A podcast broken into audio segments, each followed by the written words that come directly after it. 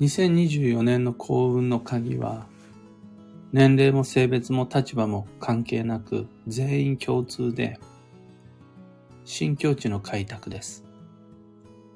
おはようございます。有限会社西企画西俊久です。発行から21年、累計8万4000部の運をデザインする手帳、有機暦を群馬県富岡市にて制作しています。最新版である有機暦2020気になる方はひらがなにて、有機暦と検索を。で、このラジオ、聞く暦では毎朝10分の暦レッスンをお届けしています。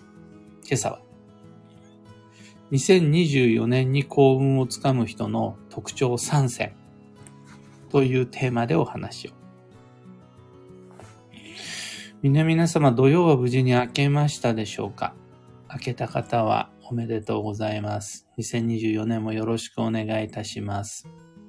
本年度の運のピークポイントである4月へ向けて、前進の一歩踏み出してまいりましょう。一方で、まだ土曜が明けてない方、それ、全く全然問題ないし、なんならそっちの方が通常です。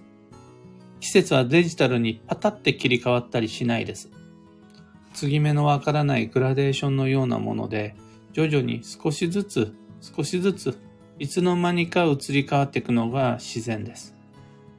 だから、焦らずに小さな土曜明けの典型を複数集めて段階的に春を目指していきましょう。一つ小さな土曜明け、これで土曜が明けたんかな、明けてないんかなっていうきっかけ見つけたら、はい、はい、少し春に近づいた。で、またなんかちょっとしたきっかけ見つけたら、あ、これでまたさらに春になったみたいな感じで、そんな風にして誰もが少しずつ自分の春に近づけたなら、そこが2024年という舞台です。で、そこでの全員共通のテーマは新境地の開拓です。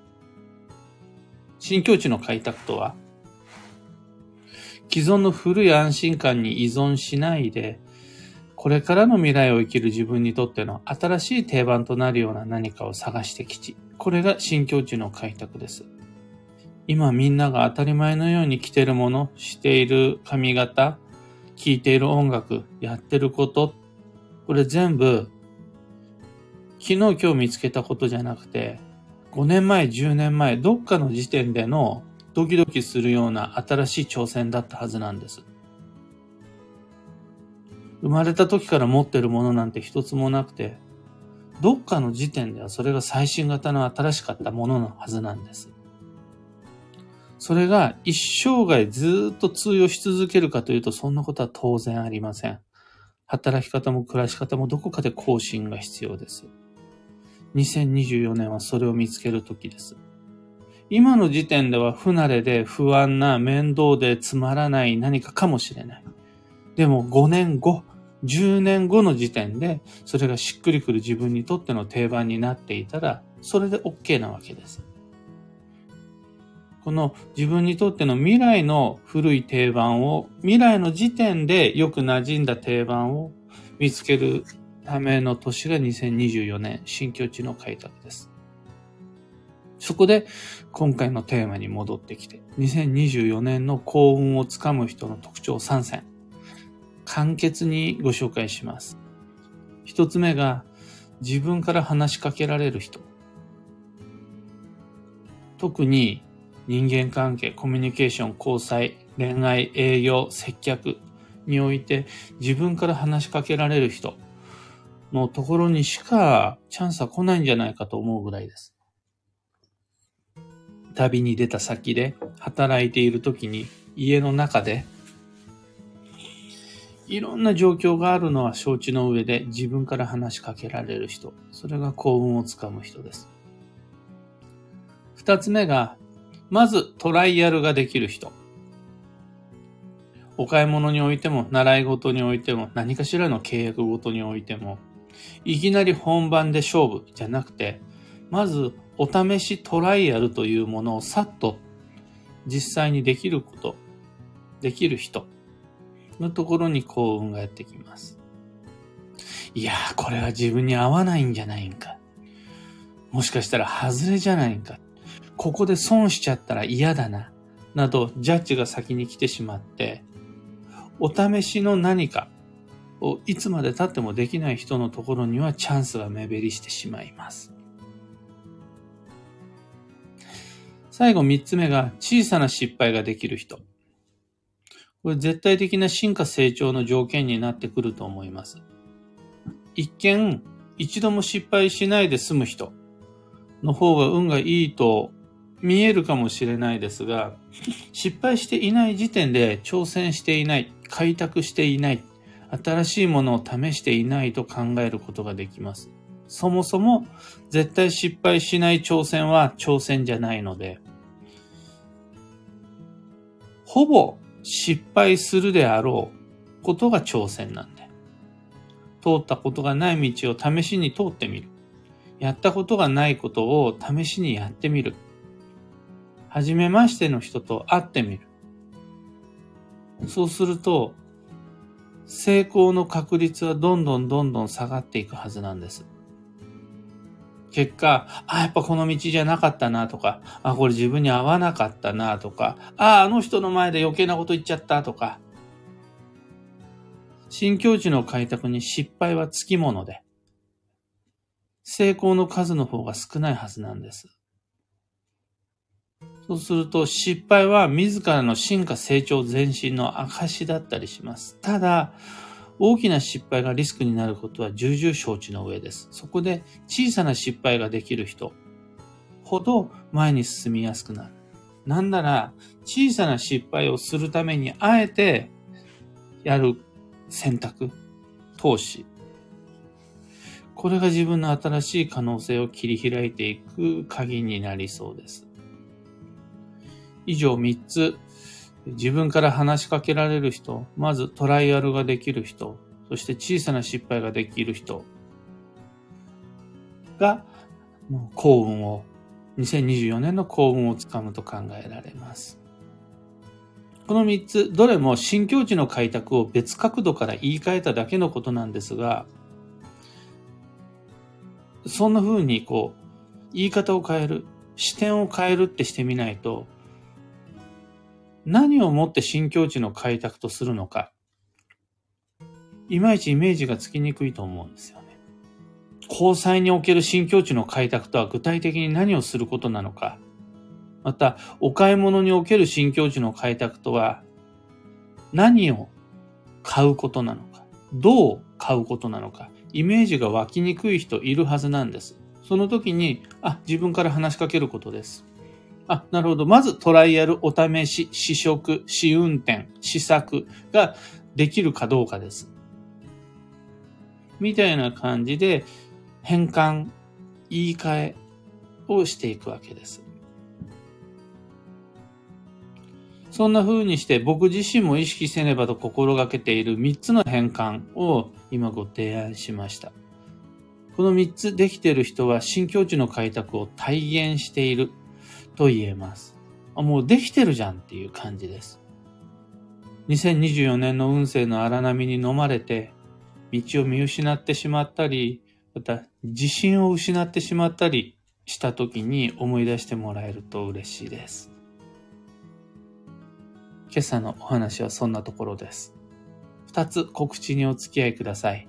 まず、弊社創立35周年の記念イベントに関して、2024年2月の10日土曜日11時から東京都千代田区にて西金屋と西俊久の2人講座やります。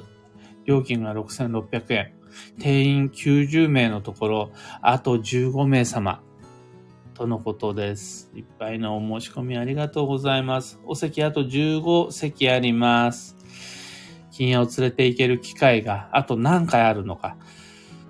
うん来年もできるかどうかわかんないので、今回できるこのタイミングでぜひ会いに来てください。35周年の記念イベントということもあるので、特典準備してお待ちしています。次に、2024年度の東京での鑑定会に関して、青山から東京都千代田区神田神保町に移動しての開催となります。おかげさまで2月の会は、なかなかいっぱいになって大席があと1席かな。3月27日の会はまだまだ余裕があるので、ご予約お待ちしています。35周年記念講座も、東京鑑定会も、詳細とお申し込み窓口はこの配信の放送内容欄にリンク貼り付けておきます。さて、今日という一日は2024年2月の7日水曜日、一粒万倍日。休息の2月4日目です。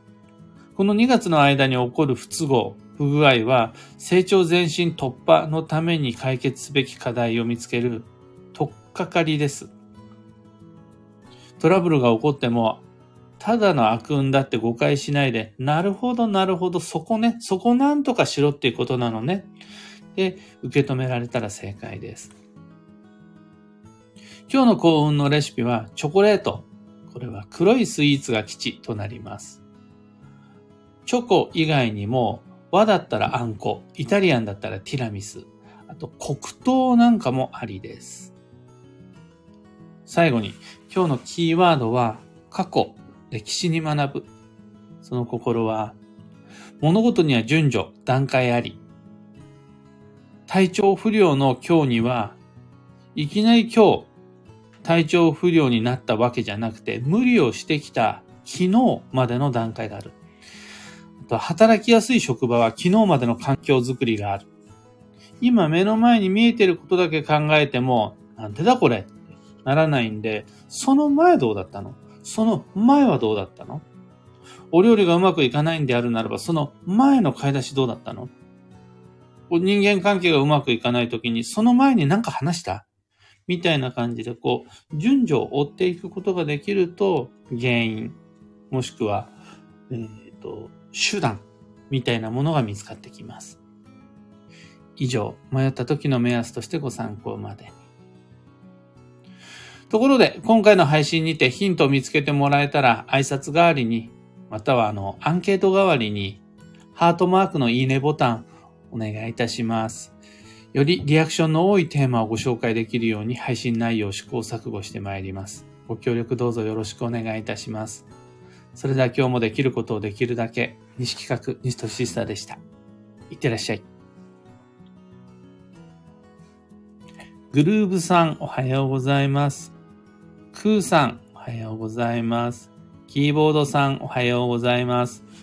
ゆうさん、おはようございます。小川ともみさん、おはようございます。たかさん、おはようございます。今日のみんなの空模様は雪マークが一つもなし。おおむね晴れマークですかね。群馬県富岡市、今、僕の窓から見える空も青空。まだね、地面に雪は白く残っているものの青空です。漢方花子さん、きみこさん、かよさん、ふくちゃんさん、エヌシャンティさん、あめちゃんさん、アルココさん、おはようございます。いつもありがとうございます。というわけで今朝の配信ここまで。今日もマイペースに運をデザインして参りましょう。僕も行ってきます。